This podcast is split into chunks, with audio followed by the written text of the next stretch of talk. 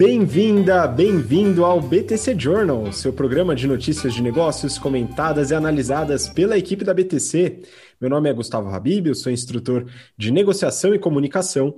E no episódio de hoje, dia 3 de junho de 2021, num ano bem longo, a gente já está chegando no meio do ano, hein, pessoal? No episódio de hoje, a gente vai falar sobre recuperação judicial das lojas líder, valorização das ações da Positivo a aquisição da Empíricos pelo BTG, também falaremos sobre é, rumores da compra da H Stern pela Vivara, falando um pouco sobre o setor de saúde, medicina diagnóstica, falaremos sobre aquisições que a DASA e Fleury realizaram e também a AFIA. Por fim, falando sobre IPOs e captações, comentaremos sobre uma nova tentativa de IPO da Privalha, captação do quinto andar e prospectos de IPO de Brisanet e Trocafone. E para falar sobre todos esses episódios, estou aqui com Mayara Rocon, instrutora de marketing e estratégia da BTC. Fala aí, Má, tudo bem? Oi, Habib. Oi, Renato. Um prazer estar aqui com vocês. Vamos lá para mais um Journal. Vamos lá, e com a gente, Renato Aracaki, instrutor de finanças corporativas, valuation, estratégia. Fala, Renato. Fala Mayara, fala Gustavo, fala pessoal. Queria mandar um abraço aí para todos os ouvintes aí da, do BTC Journal que mandaram bastante mensagem aí, principalmente no, no YouTube. Pessoal, se é, vocês estão assistindo aqui o, o, nosso BTC Journal via YouTube, coloquem nos comentários, dê um like para ajudar a gente a ganhar bastante fluxo ali de representatividade dentro do nosso canal, tá? Então, ajuda a gente aí, pelo amor de Deus, né? E, obviamente, a gente tem vários cursos aí com turmas abertas, então entre no nosso site www.btcompany.com.br que vocês vão ver diversas, diversos cursos aí que a gente tem aberto. As primeiras turmas aí do segundo semestre já começam em julho, né? Que é o Strategy Finance. Mas isso daí tem mais uma cacetada de curso. Não deixe de perder. Exatamente. E no YouTube também, aproveitando que o Renato está falando, se inscreve no canal, ativa o sininho, aquele negócio todo. E também aproveita e dá uma olhada no histórico, que a gente tem uma série de entrevistas, bate-papos com executivos, empreendedores, pessoas do mercado financeiro, uma série de histórias legais e muito aprendizado para você também contribuir aí com os conhecimentos que a gente traz aqui no BTC Journal. Renato, você ia falar algum ponto? Não, acho que era a Maiara que queria falar.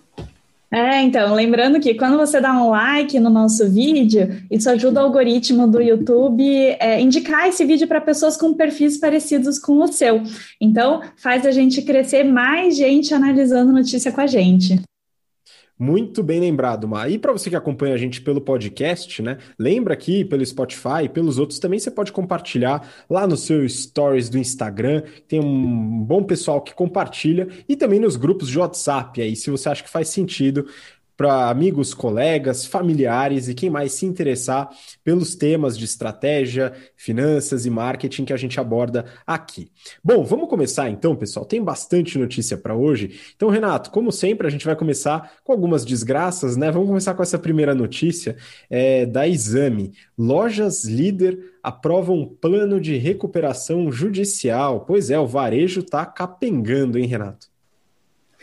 Sim, sem dúvida. Então, sempre como boa, como más notícias fica comigo, né? Essa daqui é a principal. Essas lojas líderes, elas foram fundadas em 1951, lá no Rio de Janeiro. E eu trabalhei lá no Rio de Janeiro e elas são bem. É, é, a marca é bem conhecida lá no, no, no estado. Ela atende praticamente classe C e D, né? então tem um volume muito grande, já chegou a ter mais de 2 bilhões de receita, com quase 170 lojas. Atualmente ela vem passando por bastante dificuldade, só que isso não é por causa só de, né, da situação do comércio e, e, da pandemia propriamente dito. Ela já vem passando por um processo de, de, de, reestruturação já faz bastante tempo, já passou na mão de um monte de, de gente, inclusive o BTG também já foi sócio desse negócio. E em março do ano passado eles entraram com o um processo de recuperação judicial. E diferentemente né, das empresas que a gente já analisou, a situação dela está bem difícil. Né? Então, ela tem 1 bilhão e 200 de dívida né, que ela precisa é, é, pagar, com um faturamento menor de 1 bilhão. Ela já chegou a ter 2 bilhões de, de faturamento, agora 1 bilhão. Então, como ela também é, atua na classe C e D, eu não sei se vocês lembram que a gente analisou o prospecto da abertura de capital da Avan, é, a, Avan ela não tinha o seu canal digital muito bem estruturado, até porque né, o canal principal para a C ainda são lojas físicas. No caso das lojas líder é a mesma coisa. Então o que aconteceu? Quando vem a pandemia e você tem o fechamento do comércio, você não tem um e-commerce bem estruturado, consequentemente você não consegue usufruir né, desse aumento aí de, de demanda desse canal novo. Então foi esse o grande problema aí que aconteceu ano passado. Fora, obviamente, todos os outros problemas de gestão que né, foram se acumulando aí para trazer a empresa nesse né, para essa situação. Então aí mais uma empresa aí em recuperação judicial tentando ver se ela consegue eventualmente conseguir sair aí dessa desse cenário. Aí só para não tem muito a ver com a com a, com a notícia, mas eu, por curiosidade, né, queria dar uma olhada nas camisa, a camisaria Colombo. Não sei se vocês lembram da famosa camisaria Colombo, né? Falei assim, a camisaria Colombo, faz tempo que eu não vejo camisaria Colombo, será que já quebrou, né? Aí eu fui dar uma olhada, ela também está em recuperação judicial. Só que ela está numa situação infinitamente pior aí que a Lojas Líder, né? Ela tá com uma receita, parece que em 2019 a receita foi 107 milhões, 107. Já chegou a ser quase 750 milhões, tá? Lá em 2014 foi 750 milhões, estava 107. E parece que a dívida dele é 1 bilhão e 900, né? 1 bilhão e 900. Então, assim, é, aquelas camisas baratinhas lá que a gente conseguia comprar lá, infelizmente, essa daí já era. Pós-pandemia, vamos ter que procurar outra loja para comprar camisa. Pois é, né? A camisa é barata, tão barata, tão barata que a loja vai lá e quebra, né? Acontece às vezes. Mas é curioso, é uma loja que é muito conhecida, né? Uma marca bastante conhecida, assim como as lojas líder no Rio de Janeiro, né? Mas Renato, como a gente não quer só deixar também coisas ruins na sua mão, né? Vamos seguir para uma próxima notícia aqui que talvez seja um pouco melhor. Neofeed, o que explica a alta de mais de 250% das ações da Positivo em menos de três meses. Faz tempo que a gente não fala da Positivo aqui, mas surpreendentemente parece que os resultados estão muito bem, né? O que está acontecendo com a Positivo? Olha, sabe, esse caso da Positiva é muito interessante, né? Porque a Positiva ela ficou andando de lado ou caindo aí nos últimos anos. E qual era a tese aí de todos os, investi os analistas de, de, investimento? Era assim, ah, ela tem muita concentração ali em notebook e por causa de reserva de mercado ela consegue competir no mercado brasileiro, mas a, a, a competição, principalmente os asiáticos, etc., é um negócio extremamente perigoso, mercado que já não tem mais tanto, né, tanto, tanta perspectiva de crescimento. Então o pessoal punia a ação da Positiva positivo porque ela tinha muita concentração em venda de notebook e computadores, né?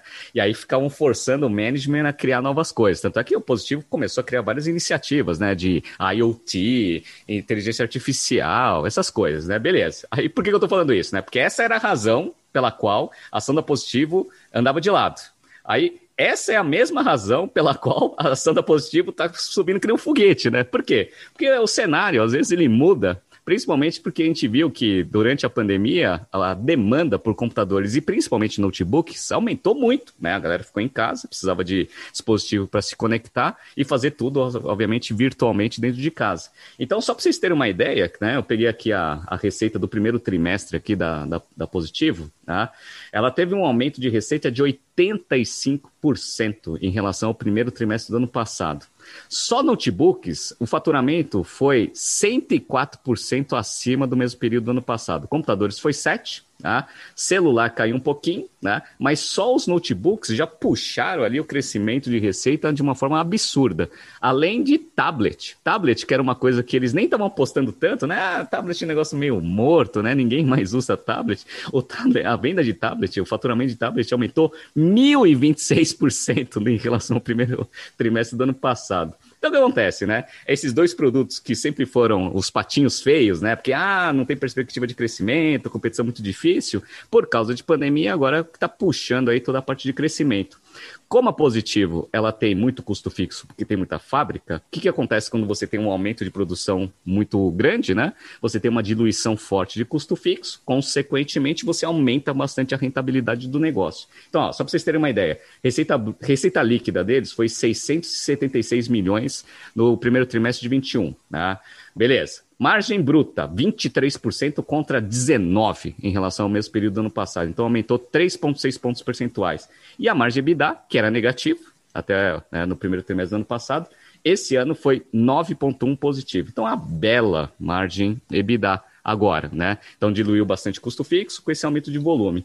E eles estão fazendo um negócio que eu acho interessante, né? Então, parabéns aí o, diretor financeiro, ele conseguiu, aproveitando esse, esse bom momento, dar uma bela de uma reestruturada na dívida. A dívida, lá no primeiro trimestre do ano passado, estava assim, 84% dela estava em curto prazo, perfil da dívida, né?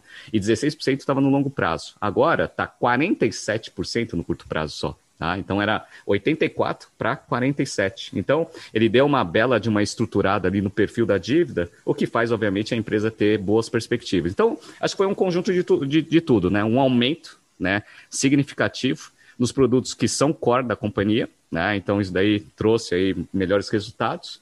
É, e também a parte de melhoria de perfil de dívida. Então a empresa melhorou mesmo, melhorou de fato. Mas qual que é o ponto? O ponto é o seguinte, né?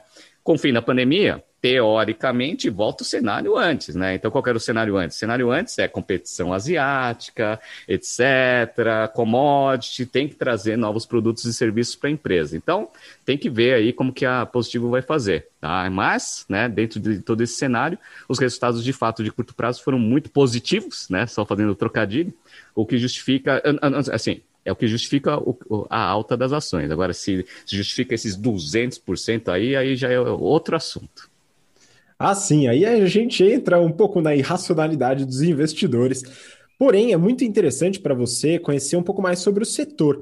E recentemente a gente analisou duas empresas do setor de indústria eletroeletrônica aqui no Brasil, que são bem representativos e mostram o crescimento do setor como um todo, não apenas da positivo. No episódio passado a gente analisou o prospecto da Multilaser e alguns episódios atrás da Intelbras. Confere lá, é, são produtos diferentes, né? A, a Multilaser também atua com computadores, laptops, smartphones, etc., mas um monte de outras coisas. E a Intelbras muito focada para utensílios de casa, mas é interessante analisar o setor como um todo. Bom, vamos seguir agora, que tem uma notícia que algumas pessoas pediram aqui, né? Bastante conhecida, por se tratar aí da Empíricos, uma casa de análise bastante conhecida aí pelos os seguidores do Instagram e também os nossos alunos. Essa notícia é do Neofeed. BTG compra dona da Empíricos em um negócio que pode chegar a mais de 2 bilhões de reais.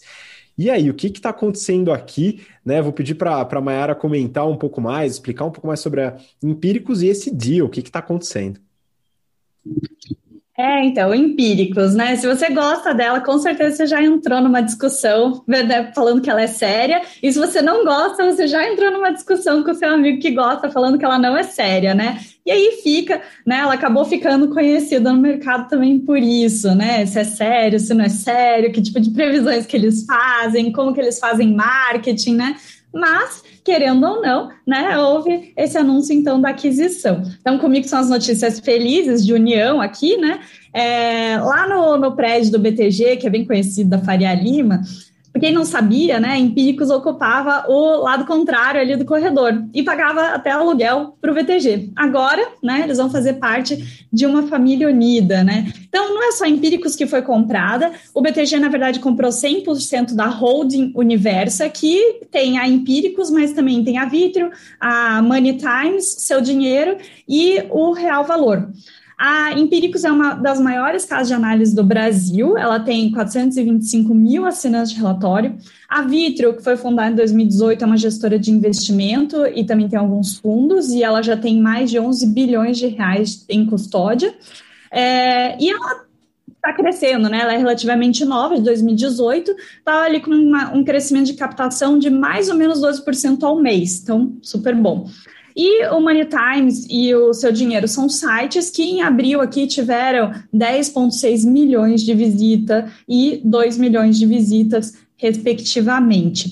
E para quem não conhecia, o Real Valor foi um aplicativo que tinha sido comprado pela Universa em 2020, mais ou menos no final do ano, que é de consolidação de carteira de investimento, também monitoramento dos investimentos a Universa estava é, conversando com vários players, então conversou com o Banco Digital, com o Fundo de Private Equity, conversou até com o SoftBank, até o SoftBank passou essa. E eles também chegaram a receber uma oferta de compra de uma fatia minoritária do Santander. Mas aí o BTG veio com essa oferta de compra de 100% e foi quem levou né, a, a, o, a batida do martelo aí, né, sujeito ainda à aprovação do Banco Central. A aquisição foi feita por 690 milhões de reais, sendo 440 milhões à vista e 250 milhões em ações do BTG. Só que ainda tem um earnout de até quatro anos, porque os sócios ficam, e se eles né, cumprirem as metas estabelecidas ali, eles conseguem fazer com que esse deal chegue a passar de 2 bilhões de reais. Claro que essas metas não devem ser fáceis, né? Então vai ser difícil passar desse valor. É, os sócios da Empíricos, que a Empíricos era 63% da holding, eles vão continuar na operação e se tornam sócios do BTG. Já os sócios da Vitrio, que era 37%, com exceção do atual é, CIO, vão sair da operação. Para quem conhece a Vitrio e, e recebia os e-mails dele, eu já leio um pouco deles, quem fica na operação é o Jojo. É, o BTG tem investido pra caramba em atrair é, mais investidores da parte de varejo. Então, na plataforma deles de investimento, eles têm é, feito parcerias com vários escritórios de agentes autônomos, até dando uma boa de uma cutucada na XP, porque a XP né, era parceira desses escritórios, e aí o BTG começou a chegar e fazer parcerias é, até mais fortes que a XP, e o pessoal estava saindo eles estavam perdendo muito agente autônomo. E aí, essa boa cutucada que eles deram fez até com que a XP, pela primeira vez, fizesse algo que só o BTG fazia, que é uma sociedade com um escritório autônomo, no caso, o Messing. Né? Então, tá obrigando a XP também se mexer aí para não perder muito share. É, o BTG ele tinha anunciado semana passada fazer um novo follow-on para captar 3 bilhões de reais. Então, assim, não, não é por aqui que está acabando expansão deles, eles vão continuar com certeza a parceria e aquisições, porque eles vão ter caixa agora forte. Uh, eles já tinham comprado, que o Renato tinha comentado, o controle do Banco Pan, é, e como eu falei, trouxeram vários escritórios autônomos, né? E aí, juntando tudo isso, o que, que aconteceu? Nessa semana, a, o BTG passou a XP em valor de mercado. Uh, então, só para a gente comparar o valor de ontem, né, 2 de junho, o BTG estava valendo 151 bilhões de reais. E agora, claro, né, é, daqui para frente, a Empíricos vai ajudar isso, né? Então, a Empíricos é voltada para o varejo financeiro, né? Então, ela consegue trazer um maior conteúdo de recomendações e trazer mais pessoas para investir pela plataforma do BTG. E eles também, né, como um segundo plano aqui, é, que pode correr em paralelo, mas provavelmente não é o principal de todos, é, a Empíricos consegue ajudar a agregar serviços para os clientes do BTG, que é o banco digital deles voltado para o varejo. Então, com certeza, se fortalecendo, provavelmente vão ver a XP reagindo também. Talvez os dois cresçam nessa parte de investimento digital. Pois é, muito interessante como o BTG né, tem tido um sucesso é, bem, bem forte no, na entrada no varejo, né, começando bastante no atacado, ali no começo dos anos 2000 e fortalecendo bastante o varejo, tanto organicamente como através das aquisições, e essa última que a Mayra comentou agora, fortalecendo muito seus conteúdos para o varejo, né, que é empírico, independente do povo que dá suporte ou que critica, né, produz bastante conteúdo. Né? Bom, vamos seguir, pessoal. Mais uma notícia aqui. É, acredito que essa daqui talvez trate-se de uma Possibilidade, não uma certeza ainda. O Renato vai me confirmar. Valor econômico. Pipeline Vivara está negociando a aquisição da H Stern. E aí, Renato, isso aí é boato? Como é que tá isso? E como que a gente pode entender um pouco mais o mercado de joias aqui no Brasil? Vamos lá. Bom, pelo que eu li na notícia, é boato, né? Mas sempre todo boato aí, né? Tem uma, uma fonte ali de verdade, né? Mas vamos lá.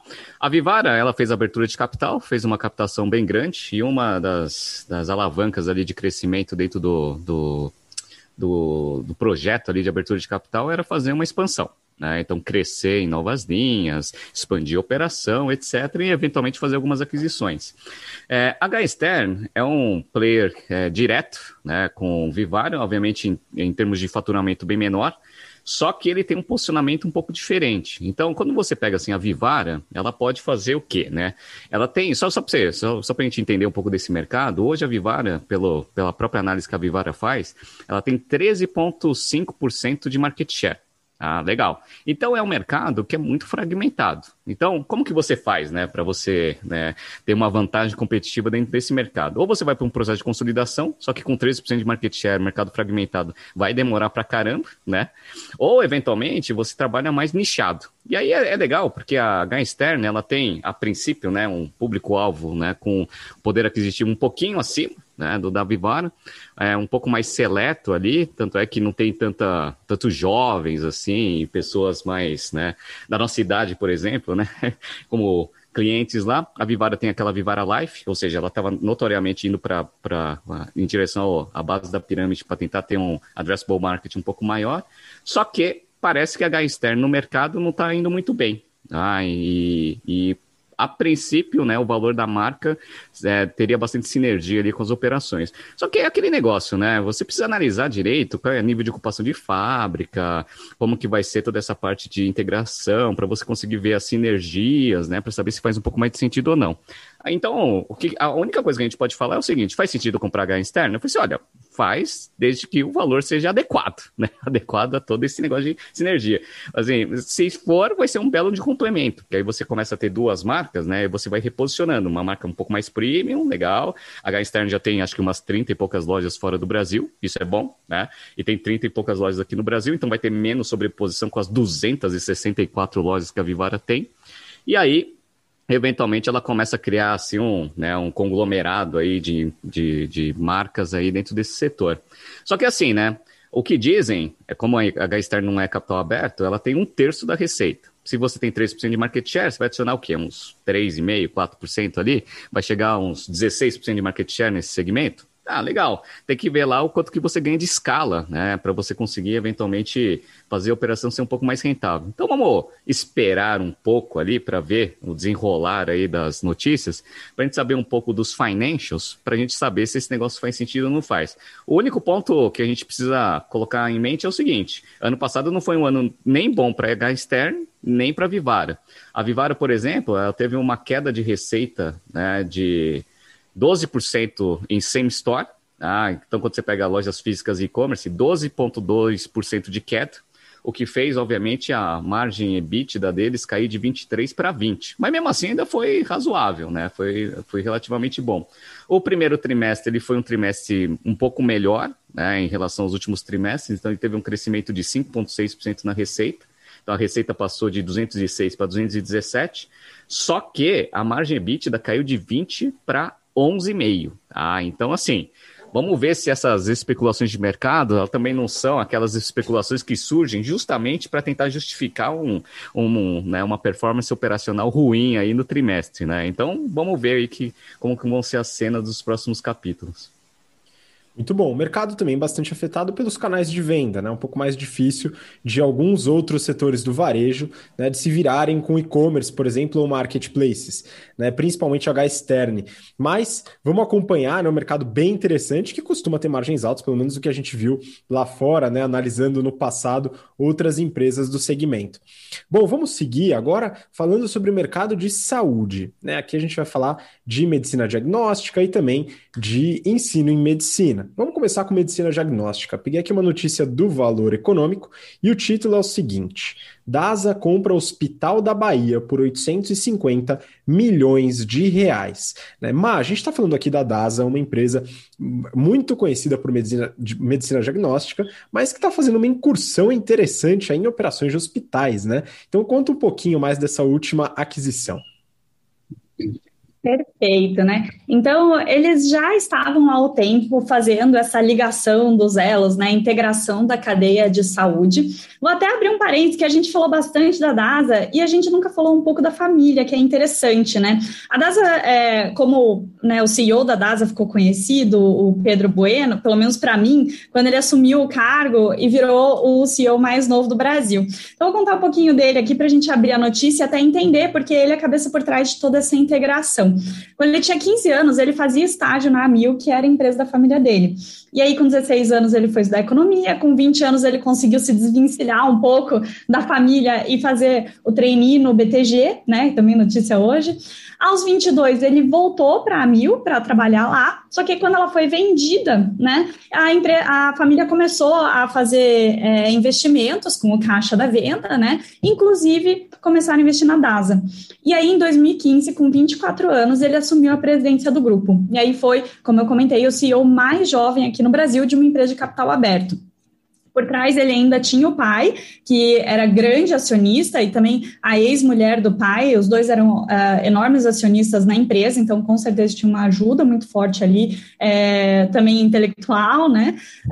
Um, e uh, agora, né, ele está fazendo esse processo que já dura há um tempo, eles começaram é, lá em 2017, falando sobre essa integração de plataforma de saúde, mas realmente ficou forte quando eles integraram os laboratórios com os hospitais que eram controlados pela família também. E aí, desde então, desde esse começo, ele já fez 8 bilhões de reais em aquisições, fez expansão geográfica também, também da parte orgânica, né? É, e tem muita tecnologia por trás que está fazendo essa integração desse ecossistema todo de saúde. Mas bem, o que, que a DASA é hoje? Eles têm 12 hospitais, 3.400 leitos no total, uma rede de laboratórios com mil unidades, e além disso, eles têm serviço de corretagem e administração de plano de saúde corporativo, é, através, né, indiretamente desse serviço de corretagem, eles têm 900 mil usuários em gestão, uh, tem gestão também de saúde pela GSC, que atende mais ou menos 150 mil pessoas, e tem a DAS Educação, que é mais voltado para conteúdo de saúde, com curso, com eventos. É, e agora, né, como a notícia fala, eles compraram 100% do Hospital da Bahia por 850 milhões de reais, o que também marca a entrada deles é, em hospitais em Salvador, onde eles já eram líder na parte de medicina diagnóstica. Uh, então, além de São Paulo, Rio, Distrito Federal e Maranhão, agora eles estão também na Bahia. Né? É, o Hospital da Bahia teve 300 milhões de reais, mais ou menos, de receita no ano passado, tem 309 leitos, sendo que está para abrir mais 111 leitos. Bom, exatamente, né? Não só que, que tem essa expansão, mas é uma expansão também geográfica, né? Eles pagaram um múltiplo mais ou menos de 13 vezes EBITDA, e uma conta, considerando já esses leitos que estão abrindo, de 2,4 milhões de reais por leito. Ó, como é caro, né? Ficar doente, né? E aí eles continuam, então, essa verticalização. O legal, né, é que quanto mais você verticaliza, não só você oferece um atendimento melhor é, para o consumidor, você consegue aumentar a ticket por usuário e você, óbvio, também consegue melhorar a parte de controle de custo né, e eficiência. Então, DASA caminhando muito bem, mais uma aquisição que faz total sentido com a estratégia deles, muito foco. Pois é, excelente. Aproveito para mandar um abraço para o André e para o time lá da DAS, o pessoal que participou dos cursos, né? E chamem aí seus colegas para participar da próxima turma do Strategy and Finance Program, hein, pessoal? Bom, vamos lá então para a próxima, tá? Eu sei que a gente gosta aí do, do pessoal que participou dos cursos aí da DASA, mas a gente também vai falar sobre a competição, viu, pessoal? Então, aqui falando sobre Fleury. Peguei essa notícia do valor, queria que a Mayara comentasse, aproveitasse aqui o, o, gancho. Fleury compra dois laboratórios por 315 milhões de reais. Né? Aqui, macho, que a gente observa uma estratégia um pouco diferente do que a DAS tem é, implementado no mesmo segmento. Né? Então, conta um pouquinho. É, então, Dia dos Namorados chegando, só tô com as notícias de união aqui, né? Então, terceira fel notícia feliz de união. O Fleury, então, comprou por 315 milhões de reais duas empresas que ajudaram a marcar a entrada deles em medicina diagnóstica no Espírito Santo. Então, mais foco aqui do Fleury, como o Habib falou, um pouco diferente, né? Mas mais na parte de medicina diagnóstica mesmo, né? O Fleury está fazendo uma estratégia um pouquinho diferente de integração da DASA. Então, eles compraram a Bioclínico, que tem 15 unidades, teve uma receita de 42 milhões de reais no ano passado, e pagaram 122 milhões de reais, um múltiplo de 2,9 vezes receita. E eles também compraram o laboratório Prete, é, Prete, desculpe, é, com 25 unidades, uma receita de 54 milhões em 2020 e pagaram 193 milhões de reais, mais ou menos 3,6 vezes múltiplo de receita. E aí, né, eles continuam expandindo nessa parte de cadeia de atendimento, é, já passaram de um bilhão de reais que eles investiram em aquisições no, desde do, dos últimos cinco anos, e uh, esse um bilhão aí, né, ele foi um pouco menor do que o da DASA, mas também conseguiu expandir bastante a cadeia deles, né? Então, eles compraram 12 empresas, que somou mais de 125 unidades de atendimento e mais de 500 milhões de receita, pensando anualmente. Eles também fizeram outros investimentos aqui. Excelente. E, bom, seguindo aqui no setor de saúde, vou pegar uma notícia do Brasil Journal, queria os comentários do Renato. Afia compra Unigran Rio por 700 milhões de reais em sua maior aquisição. Renato, se eu não me engano, a Afia foi a terceira empresa brasileira a fazer o seu IPO lá fora, depois da Stone e da Arco, lá na Nasdaq, tá? É, e ela tem crescido bastante, queria que você compartilhasse um pouco, mas essa aquisição foi a maior desde o IPO. Então, conta um pouquinho do que, que se trata essa aquisição da Unigran Rio. Legal. Bom, a gente ficou bem impressionado quando a gente analisou o prospecto da abertura de capital da AFIA, que é uma escola de negócio focado para a parte de saúde, mais para medicina. E lá no prospecto da abertura de capital mostrou que esse mercado de ensino em medicina ele é muito bom. Muito bom mesmo. E aí, o IPO foi excelente, captou bastante dinheiro, e com esse dinheiro, qual que era a estratégia? A estratégia era fazer aquisições para conseguir fazer o negócio crescer. Legal. Uma coisa que a gente observa bastante na estratégia da AFIA é que ela vem fazendo várias aquisições, principalmente na parte de ecossistema de ensino digital, etc., para tentar dar um complemento ali na parte de ensino de medicina. Com a aquisição da Universidade Grande Rio, que é a, a universidade em questão, ele vai adicionar bastante uh, alunos, ou seja, oportunidades né, de cadeiras aí para o curso de medicina. Então, só para vocês verem como a estratégia que eles estão tocando está sendo bem conduzida. Né? Então, lá no primeiro trimestre lá de 19, 72% da receita deles vinha de medicina. Tá? Depois, no primeiro trimestre do ano passado, 77. Agora, esse, esse primeiro trimestre agora, já chegou a 80. Ou seja, o que eles estão fazendo? Eles estão aumentando a receita do negócio e aumentando a concentração de receita especificamente em medicina. Por quê? Porque o ticket médio é alto pra caramba, né? Então, o ticket médio aqui mensal do curso de medicina é 8.700. 8.700, galera. Teve um aumento de quase 6% em relação ao primeiro trimestre do ano passado. Então, como você tem né, um ticket médio extremamente alto, né, com, teoricamente, né, um custo de ocupação meio parecido com Cogna, por exemplo, a margem do negócio vai lá na casa do chapéu. Então, ó, Sabe quanto que é a margem EBITDA desses caras? A margem EBITDA deles é 52%. Margem líquida deles, 40% de margem líquida. Então, ó, a receita deles, né? Então, ó, como que eles são reloginho. Primeiro trimestre do ano passado, eles tiveram um faturamento de 272 milhões. Nesse semestre agora, nesse trimestre, 402, um aumento de 48% tá? com essa margem EBITDA fantástica, né? 51,6%. E eles aumentaram a geração de caixa operacional em 81%. Eles geraram 194 milhões de caixa. Beleza, dado todo esse espetáculo, o que, que é o, o importante? Então, se eles têm uma performance operacional muito boa, né? Quanto mais vagas você conseguir oferecer para o mercado, que é um mercado que tem uma oferta muito menor do que a, a demanda, né? você consegue ter esse, esse ganho operacional. Então, eles pagaram 700 milhões de enterprise value na operação, que dá um múltiplo, pelos que, pelo que eles colocaram lá no, no prospecto lá da aquisição, um múltiplo de EV EBITDA pós-sinergia, etc e tal, né, aquelas continhas lá meio estranhas, 4,1 vezes, tá? Então eles pagaram quatro vezes EBITDA ali da, da Universidade Grande Rio. Beleza. Se for pegar EV Sales, dá mais ou menos 2,6.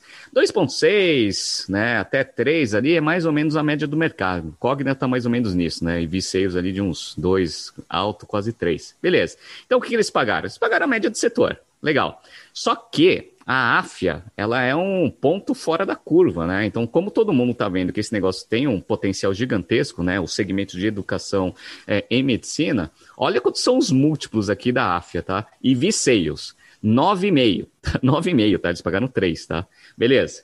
E via EBITDA, 23 vezes. Eles pagaram 4 tá? Ali na, na Universidade Grande Rio. Ou seja, só com, só com essa, essa parte de múltiplos aí, se mantiver né, esse ritmo de crescimento e a entrega dos resultados operacionais, cara, já tem sinergia para caramba em múltiplo, né? Só, só para mercado financeiro, não estou nem falando de operacional. Se eles entregarem isso, consequentemente, né, essa operação, por mais que tenha sido a maior aquisição de todas, eventualmente ela vai sair barata aí, se eles conseguirem manter aí o nível de, de eficiência operacional. Então, ó, bela operação né, de aquisição.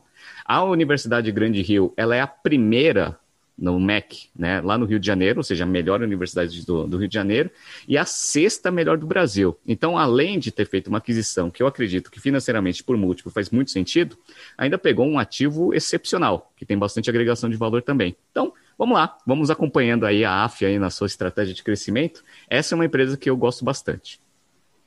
Pô, muito bom. E lembrando, duas semanas atrás a gente fez um catadão sobre as principais empresas do setor de educação, Edux, Cogna e Anima. E a gente fala sobre a inserção, a estratégia de cada uma também no setor de medicina. Edux e Anima estão mais fortes nesse setor e só uma comparação que o Renato falou do ticket médio, achei interessante, né? O ticket médio da Edux é bem próximo do que você comentou da Unigran Rio e da Anima um pouco mais abaixo, em torno de 6,5, talvez um pouquinho mais alto. E é, é impressionante como a Afia tem crescido muito fortemente e vai começar a incomodar um pouco esse mercado. Vamos acompanhar, volta lá, você que se interessa pelo setor de educação, educação em medicina, volta e acompanha o episódio que a gente fala das três maiores do setor no país. E agora mudando, né, vamos falar sobre o último bloco aqui do BTC Journal, falaremos sobre IPOs e captações, começando aqui com uma nova tentativa, né? Tentaram no começo do ano, agora vão tentar de novo.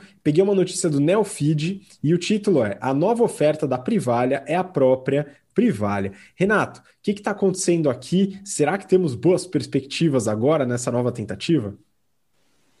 Vamos lá. Bom, Privalha a gente analisou o prospecto lá no dia 18 do 2. Então, se você quiser dar uma olhada na análise do prospecto da Privalha, entra lá, 18 do 2 deste ano, a gente analisou bem no detalhe. Por que, que é importante a gente saber um pouco desse, dessa análise? Porque lá no dia 18 eu analisei o prospecto, e achei algumas coisas que talvez fossem incomodar os investidores no roadshow que o privado ia fazer. Por quê? Bom, a gente tinha visto que eles estavam com PL negativo, até, obviamente, preparar o prospecto, e aí isso daí vinha muito de um contas a pagar com o controlador lá de fora. Né? Então ele simplesmente foi lá, né, meio que perdoou aí a, o contas a pagar, que fez, obviamente, o PL ficar de negativo para positivo. Era, o PL era negativo, era um absurdo, era um prejuízo acumulado de 155 milhões que dava o PL negativo de menos 70 né? Beleza. Aí ele foi lá, perdoou esse contas a pagar, beleza, aí o PL ficou positivo. Legal. Só que uma das coisas que eles iam fazer com o dinheiro da abertura de capital, né, era pegar boa parte da operação, quase 80% do dinheiro, fazer secundária, e essa secundária ia para quem? Ia direto lá para o controlador lá de fora para pagar, obviamente, a, a, o perdão, né, da, do contas a pagar, né? Aí eu falei assim, olha, tem, tem investidor que não vai gostar muito desse tipo de operação. Aparentemente, ninguém gostou né? Então eles não conseguiram fazer abertura de capital, não conseguiram fazer o roadshow e convencer muita gente. E agora eles falaram o seguinte, né? É muito engraçado, né? Porque a reportagem fala assim, não, porque as condições de mercado de abril estavam ruins e tal, mas agora acho que vai melhorar. Aí eu assim, é, mas a gente teve que mudar um pouquinho, né? O jeito que a gente vai fazer essa captação, né? Primeiro, a gente não vai fazer nessa né, secundária de 80%, né? Então a gente vai ver aí um jeito melhor de fazer isso no tempo, etc e tal, para ver se a gente consegue eventualmente, né, convencer ali numa oferta restrita agora, não vai ser mais para mercado, convencer algumas pessoas para a gente conseguir fazer abertura de capital. Ou seja, pegou mal. Pegou mal esse negócio de fazer uma secundária, perdoar a dívida para só inverter o PL momentos antes da abertura de capital. Beleza, tá? Então, quem provavelmente aí, alguém que fez, que participou do Roadshow lá, viu lá o BTC Journey e falou assim: Meu, eu não tinha visto isso, não vou entrar nessa abertura de capital. Mas enfim, agora eles vão tentar fazer uma oferta restrita. E é legal porque eles já divulgaram o resultado do primeiro trimestre. Então, só para a gente dar uma olhada, né, para ver como o primeiro trimestre foi aqui para a operação do Privalha, né? Então eles tiveram um aumento de receita de 13% em relação ao primeiro trimestre do ano passado, foi para quase 200 milhões, legal. Olha como a margem bruta é apertada, 25.1. 25.1 é uma margem bruta bem apertada. Obviamente, né, a operação não consegue sustentar com uma margem tão baixa, né? Apesar do volume alto. Então eles tiveram um prejuízo operacional de 6 milhões contra um lucro operacional no primeiro trimestre do ano passado de 5.3 que fez a empresa, obviamente, dar um prejuízo aí de 8, quase 9 milhões de prejuízo, contra 33 em relação ao ano passado. Mas qual que foi a, a grande diferença? Ano passado eles estavam com um nível de endividamento muito alto. Né? Então eles tinham lá um resultado financeiro bem pesado, quase 40 milhões de resultado financeiro de é, despesa financeira, que obviamente caiu para 4, né? Então, assim, operacionalmente melhorou a operação? É, mais ou menos, tá? Então ela está meio em linha. Só que como eles mudaram a estrutura né, da, da oferta agora, vão fazer uma abertura de capital, não vai mandar 80% dos recursos lá para fora, vão tentar investir mesmo, né, boa parte do, dos recursos para fazer a melhoria operacional e o crescimento da, da operação do privado aqui no Brasil, quem sabe eles consigam eventualmente ter uh, pessoas interessadas aí entrar nessa abertura de capital. Vamos ver, né? Vamos ver se nos próximos capítulos, mas olha como analisar o prospecto, entender bem como que funcionam os financials, ajuda, né, a você saber se o negócio é um bom negócio ou se tem alguma coisa que você deveria considerar. Né? Além né, da, daquela promessa que o negócio é digital, vai crescer e essas coisas que a gente ouve. Pois é, é importante também sair um pouco dos números e entender um pouco dos processos humanos ali, dos interesses por trás, né, de cada operação, enfim, de cada mudança que a gente vê dentro do PL ou dentro do balanço patrimonial ou dos outros demonstrativos, né? Mas entender o prospecto do IPO antes de fazer o investimento é algo bastante recomendado. Bom, vamos seguir para a próxima notícia, né? Aqui a gente vai falar de uma captação, e essa daqui eu peguei da Forbes e o título é Quinto Andar vale 4 bilhões de dólares com nova rodada e inicia internacionalização. Mas como que tá essa, esse momento do quinto andar, empresa que está crescendo bastante? Crescendo um monte, né? Então, o Quinto Andar é uma PropTech, foi lá fundado em 2013, então ainda é novinho, né? Já tinha tido quatro rodadas de investimento. Hoje está com mais de 2 mil funcionários, mais de 50 bilhões de reais em ativos sob gestão dele, mais de 100 mil contratos de aluguéis ativos. É, e desde 2019 eles entraram na parte de compra e venda. Já venderam mais de mil imóveis e tem mais de 60 mil propriedades anunciadas. Muita coisa, né? Eles que começaram em São Paulo já expandiram para outras 10 capitais brasileiras e eles têm uma análise de dados bem legal ali que consegue dispensar a parte de garantias, né? Então você não precisa de fiador e não precisa fazer depósito quando você aluga.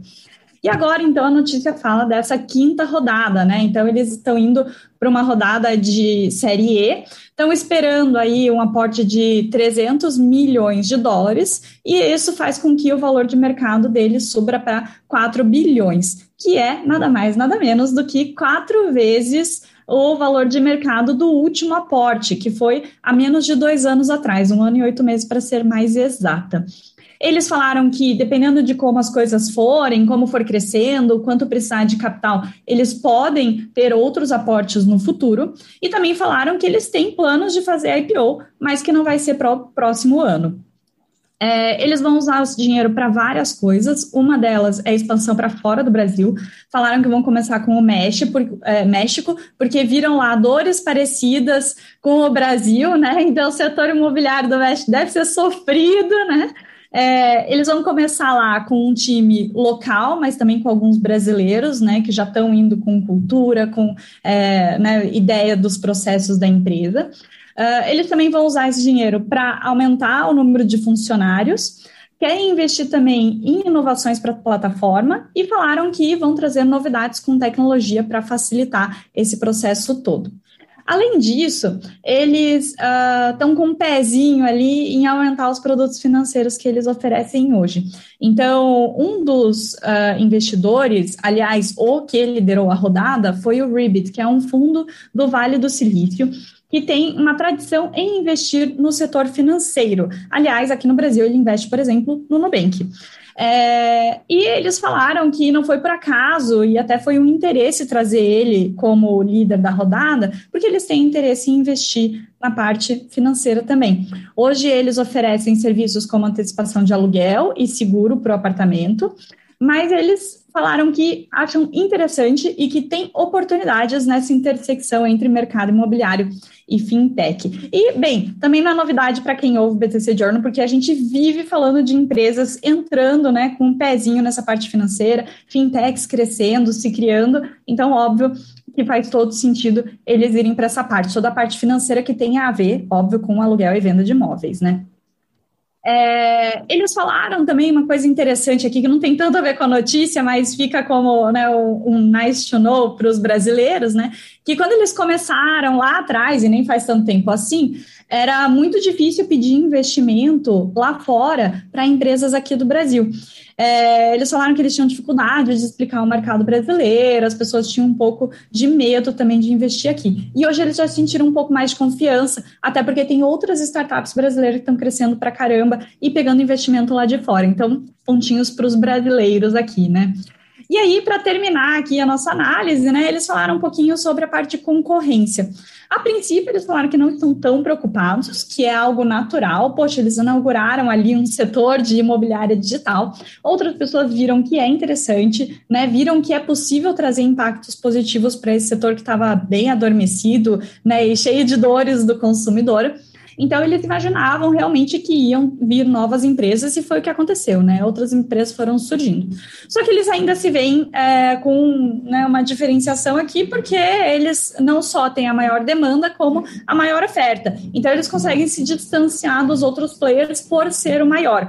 Então, se você está procurando um apartamento para comprar ou para alugar, eles têm um hall bem grande ali online para te oferecer. E se você quer vender ou alugar o seu apartamento, é, como eles têm muitos usuários que estão procurando, também é interessante para você mostrar seu apartamento lá. Então, eles falaram que através disso eles vão tentar sempre ser o primeiro, mas já tem essa vantagem, né? E, bem, a gente ensina muito, não só no curso de estratégia aqui, mas, é, desculpa, no módulo de estratégia, mas também nos módulos de finanças e marketing, como é importante você ser o primeiro, né? Então, é importante que eles continuam correndo para continuar com esse primeiro lugar.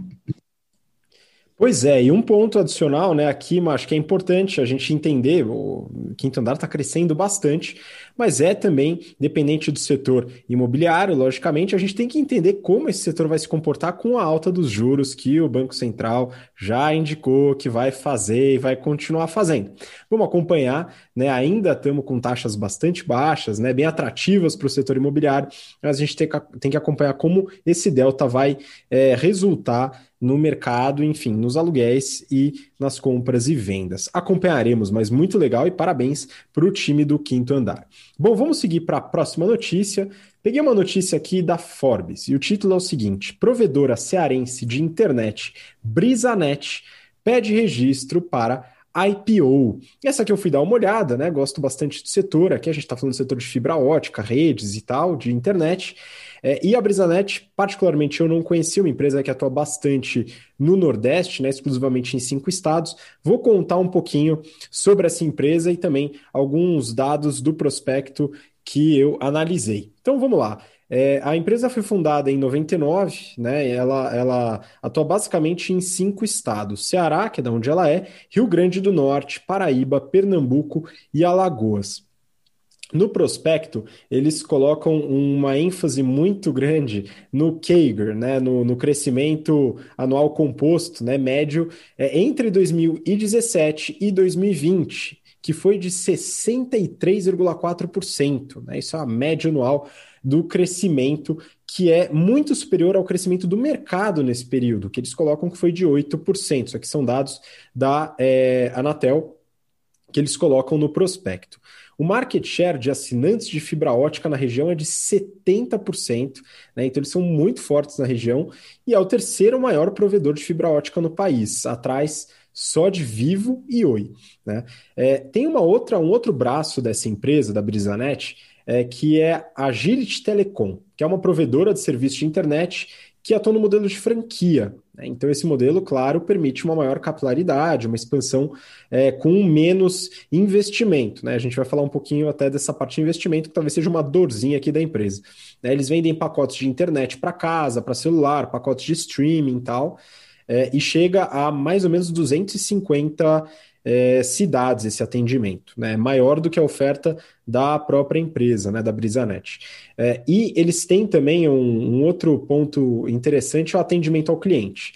Nesse segmento é muito comum ter notas extremamente baixas no Reclame Aqui. Né? E eles são bastante orgulhosos de falar que tem as melhores notas dentre os principais provedores, comparando com Oi, Vivo e Net, lá no Reclame Aqui. Né? A nota em média ali, é, na parte de atendimento, estava em 7,8, né? uma nota bem razoável.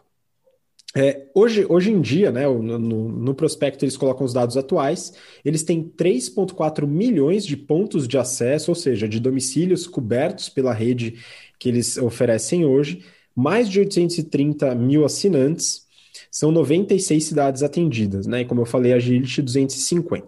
Aí vamos para a oferta, né? Então, eu lembrei agora que o Renato comentou sobre a Privalha, né? E a primeira oferta lá, maravilhosa, é, secundária, né? Com praticamente todo o valor da oferta indo para o sócio que fez aquela puxada ali do contas a pagar e dar uma acertada no PL. Né? Aqui eles vão fazer 80% da oferta primária e vai grande parte desses 80% para a expansão da rede. Né? Isso já está dentro do prospecto, apesar de não ter o valor ainda definido da banda das ações. E uh, uma outra parte pequena vai para o caixa, e eu acredito que muito provavelmente para reduzir um pouco a alavancagem. Depois a gente chega lá. Tem, claro, a parte secundária, 20%, que aí provavelmente vai para o bolso dos principais acionistas. Agora vamos lá para os financials. Né? Eles, eu dei uma olhada nos financials de 2020 para a gente entender um pouco melhor o, o, modelo da empresa, né? então não só o primeiro TRI. Em 2020, a empresa teve uma receita de 471 milhões de reais. Né? Foi impressionante o aumento em relação a 2019, né? foi 61% de aumento. Eles tiveram uma receita em 19 de 293. E aqui muito devido a altos investimentos no crescimento da rede e fortalecimento da, do oferecimento de novos produtos do Agility e da Brisanet também. Margem bruta é 49,7%, foi uma queda de 6 pontos percentuais em relação a 2019, queda da margem bruta, e queda maior ainda na margem EBITDA. Eles tiveram uma margem EBITDA de 36,8% e uma queda de 10 pontos percentuais, né? praticamente 10 pontos percentuais. Então é uma queda bastante representativa, apesar de que os valores ainda são é, expressivos, né? 36% de margem EBITDA é bem interessante. Mas a queda também se deveu a altos custos né, e despesas voltadas para o crescimento, para o investimento. Né? Claro, o lucro líquido também caiu de 51 para 29 milhões no ano de 2020, né? uma margem bem apertadinha de 6,2%. E aí, por que, que eu falei que um, possivelmente uma parte do valor do IPO deve é, dar uma reduzida na dívida? Porque para sustentar esse, esse crescimento que eles tiveram é, no ano passado, eles se alavancaram bastante, né? Tiveram um aumento de 113% na dívida líquida, né? Passou de 231 milhões para 492, né? Então a dívida líquida já é maior que a receita. Olha que beleza. E a alavancagem, a dívida líquida sobre EBITDA também aumentou bastante, passou de 1.7 para 2,8. Então já está começando a chegar num número um pouco incômodo né, de alavancagem. Então é possível que esse IPO seja uma boa ideia, né? a empresa tem crescido bastante, para tanto reduzir um pouquinho essa alavancagem, como financiar, sem precisar se alavancar mais, os novos projetos de é, fibra ótica. Né? Mas olha só, apesar disso, né, eles geraram muito caixa. Então a empresa teve uma geração de caixa de 221 milhões contra 78 no ano de 2019. Eu fui dar uma olhada, né? A diferença é bastante alta e boa parte desse caixa foi uma bela pedalada nos fornecedores, aí mais de 110 milhões é, de fornecedores aí contribuindo para a geração do caixa operacional. Mas mesmo assim, em 2019, os 78 milhões foi uma boa geração de caixa, acima ainda do lucro líquido. Né? E o que é mais interessante aqui, né, para finalizar, a Brisanet é uma das empresas que tendem a se beneficiar bastante com a entrada do 5G. Então, a grande tese aqui seria o fortalecimento das redes para, na entrada do 5G, ter um player que é o player majoritário, que já é, né, mas ser cada vez mais na região Nordeste, quem sabe expandir isso. É interessante, Vamos acompanhar, não é uma empresa tão grande quanto outros que a gente avaliou recentemente, mas é um modelo diferente que exige um capital para crescimento, né? Vamos ver se os investidores vão se interessar. Bom, vamos para o próximo aqui, última notícia do BTC Journal de hoje. Eu peguei da Forbes também essa notícia. E a gente vai falar também aqui a gente pode falar que é setor de celular, mas a empresa é bem diferente. Né? Varejista de celulares seminovos troca fone, pede registro para IPO. E aqui eu acho que o Renato entrou bem no detalhe, né? Eu quero saber, Renato, o que, que aconteceu, do que, que se trata essa empresa, qual o modelo de negócio e quais as expectativas. Vamos lá. Bom, eu, eu gosto bastante dessas empresas fazendo abertura de capital, né? Como eu já tinha, eu recomendo isso em todas as aulas que eu, que eu ministro, né? Que é, se você quiser entender bem o modelo de negócio, pega o prospecto da abertura de capital, que eles mostram bem como que esse negócio funciona. Eu via essa troca-net aí abrindo alguns quiosques aí em alguns shoppings. Eu falei assim, nossa, esse modelo de negócio deve ser interessante. E aí eles entraram com o prospecto, foi muito legal para dar uma olhada como que funciona o negócio. Bom, ele foi fundado em 2014 e, como o próprio nome da empresa diz, ela faz toda a parte de compra e venda de celulares seminovos, né? Então ele vai lá, ele funciona, sendo bem sincero com vocês, olhando um pouco do modelo de negócio, ele funciona muito como uma concessionária de carro, né? Então você compra o celular a um preço mais baixo, sei lá, 80% tabela FIP, né? Vamos pegar aqui um comparativo, e aí você dá aquela recondicionada ali no celular, e aí você vende ele a, sei lá, tabela FIP ou 80, ou 90% da tabela FIP, e aí obviamente a diferença entre o valor que você pagou mais o recondicionamento e o valor de venda é a sua margem efetiva, né? Legal. É, é bom porque eles colocam dentro de soluções tecnológicas é, a integração com parceiros. Então, eventualmente, eles têm lá parceria com o Magazine Luiza, Vivo, Claro e um monte de outras empresas. Para quê? Para você conseguir também utilizar o seu celular novo, né, o seu celular antigo, na compra de um novo. Ah, então você pode usar o que eles chamam de buyback trading, né? Então, bem no momento ali da compra de um novo, eventualmente você pode né, usar o seu usado como parte do, do, do, pagamento de um novo. Então, ela funciona que nem uma concessionária, tradicionalmente. Legal. O negócio ele veio recebendo bastante é, captação de mercado. Inclusive, no final do ano passado, eles receberam. A gente viu a notícia, avaliou, achou que não fazia muito sentido colocar no BTC Journal, mas agora que eles vão com para abertura de capital, a gente começou a falar. Beleza, legal.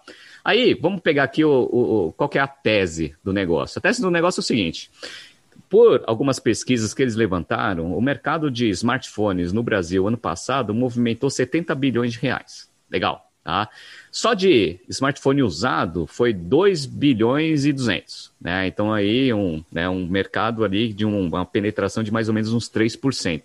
Eles acreditam que essa penetração na, na, receita de usados vai chegar a 6% lá em 2024. Ah, então, aparentemente, né, esse mercado de celulares usados ele vai né, ganhar representatividade em relação ao mercado total de smartphones. Essa é a primeira tendência. Qual é a segunda? Em termos de volume né, de celulares, é, são 7,2% dos celulares vendidos em 2020 que são usados. Legal. E eles falam que no, no mundo essa, esse volume representa na média 18. Então eles falam aquele, aquele negócio de tese né, de prospecto de IPO. Né? Então, assim, ah, se no mundo é 18 e no Brasil é 7, naturalmente né, o negócio tem potencial de crescimento. Né? Então já mostra ali que o mercado está em crescimento. Bacana. Né? E aí eles começam a falar um pouco dos financials. Aí nos financials eu acho que tem alguns pontos que são interessantes a gente salientar, principalmente para quem tiver interesse em entrar nessa abertura de capital. Bom, lá no dia 31 de 12 de 2020, a empresa ela tinha um PL negativo. Ah, de novo, né, esses famosos PLs negativos, né? Eles tinham um capital social de 48,700 contra um prejuízo acumulado de 53, né? Então, prejuízo acumulado, né, empresa um prejuízo absurdamente grande, né? Legal.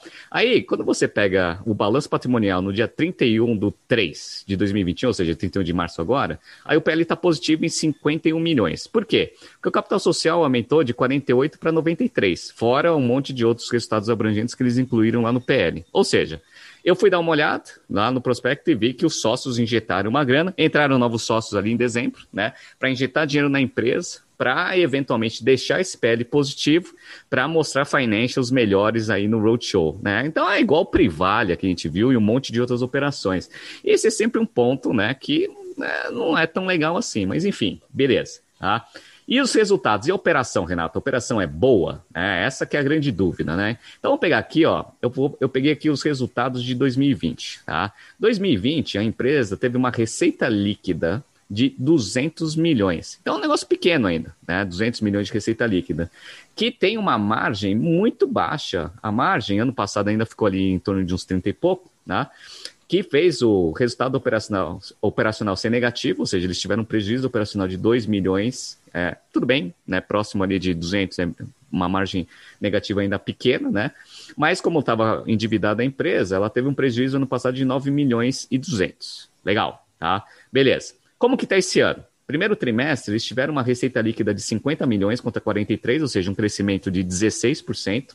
Só que a margem bruta caiu de 38,3% no primeiro trimestre de 2020 para 27,1%. Ah, então é aquele negócio que a gente fala, né? O crescimento, né? Você utilizando ali o preço mais baixo, espremendo a margem bruta para conseguir mostrar crescimento. Legal, tá? Então, assim, é bom isso? Eu acho que não é sustentável no longo prazo, mas deixa o financial bonito ali pré-IPO. O EBITDA foi negativo, 3 milhões e 200 contra 1 milhão e 600. A margem EBITDA caiu de é, de 3,9% para menos 6,5%. Tá? Então a margem EBITDA já está relativamente né, é, negativa num patamar né, que eu acho perigoso. E a empresa, ela queima caixa, né? Então, no primeiro trimestre, eles queimaram 22 milhões de caixa operacional. Então, assim, né? É um bom negócio? Olha, tem os investidores de peso aí, Mercado Livre colocou dinheiro nesse negócio, SoftBank também, né? Mas eu acredito, eu acredito que eles estão indo para essa abertura de capital porque o negócio não anda muito bem, tá? Por que que você acha isso, Renato? Porque até 2020, 2018, 2019, eles estavam recebendo aporte de capital e a tese de crescimento deles era o quê? Loja física. Por isso que ele chama de varejista aí, né? Então eles abriram ponto de venda físico, 19 no total. E ano passado não foi aquele negócio bonito, né, para quem tem ponto físico. Então, assim, eu acredito que eles sofreram bastante né, a queda aí no, no ponto físico. Ainda tem o canal digital que é representativo mas eu acredito que os financeiros ficaram bem prejudicados, então os investidores foram lá, colocaram um pouco de dinheiro para dar aquela melhorada no, nos financials, para eventualmente conseguirem fazer uma abertura de capital. Beleza, vamos ver se, se esse negócio sai.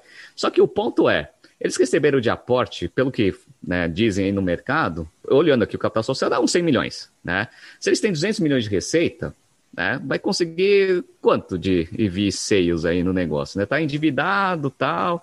Aí vai ser aquele negócio de empresa de bilhão. Eu acho que não vai ser uma empresa de bilhão. Então vai ser uma empresa com, com uma abertura de capital num valor bem baixo. Eu não sei se justifica todos aqueles FIIs, né, que a gente conhece lá de abertura de capital, que são grandes, né? Então, assim, eu tenho um pouco de dúvida se essa abertura de capital vai sair pelo tamanho da operação, pelos resultados operacionais e, eventualmente, até pela expectativa de valuation aí dos sócios. Então, vamos acompanhar, né? Vamos acompanhar esse negócio. Ele está me cheirando, assim, obviamente, eh, são negócios completamente diferentes, né? Mas lembra que a gente analisou uma empresa chamada YouBook, né, que também era pequenininho pra caramba, né? Eu falei assim, meu, mas nem os custos na abertura de capital justificam, né? Vamos ver aí se esse negócio aí vai fazer, vai conseguir fazer abertura de capital. Eu acho muito difícil, apesar de achar que o negócio, se tiver uma escala bem maior do que tem agora, eventualmente pode ser um negócio que dê dinheiro, mas é sempre aquele negócio, quanto que ele vai dar de dinheiro versus quanto que é a expectativa do sócio.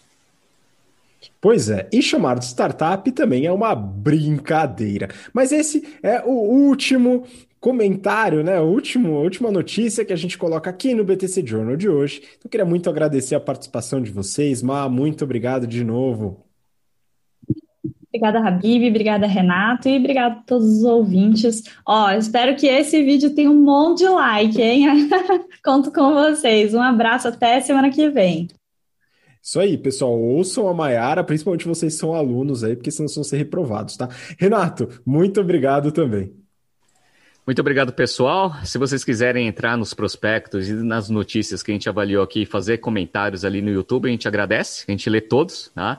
E se vocês tiverem alguma empresa que vocês gostariam que a gente analisasse aqui, também deixa nos comentários que a gente sempre dá aquela olhada para preparar a pauta, tá bom? Muito obrigado, até semana que vem e bom feriado para todo mundo. Muito obrigado, pessoal. Obrigado você que acompanhou a gente até agora, pelo interesse, pela paciência. Um excelente feriado e a gente se vê na próxima semana. Um grande abraço, até lá. Tchau, tchau.